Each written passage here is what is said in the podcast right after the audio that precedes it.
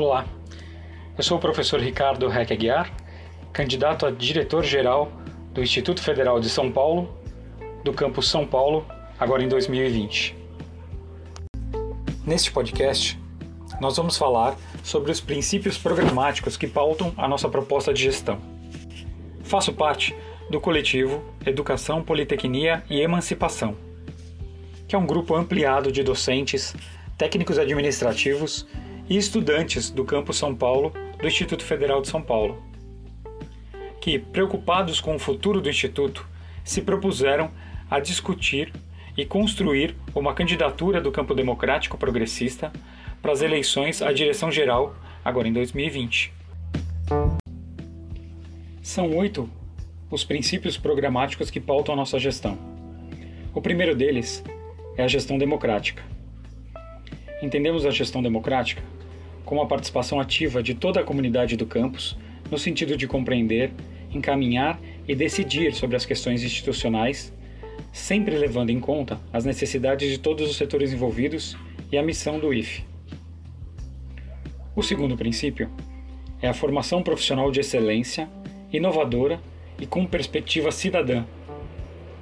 Prezamos pela qualidade técnica da formação dos nossos alunos e o princípio de inovação nos aponta o IFE que queremos do século XXI, mantendo-se como uma instituição protagonista na formação profissional e tecnológica do país. O terceiro ponto é uma educação integral de qualidade, socialmente referenciada e comprometida com um projeto de igualdade e justiça social.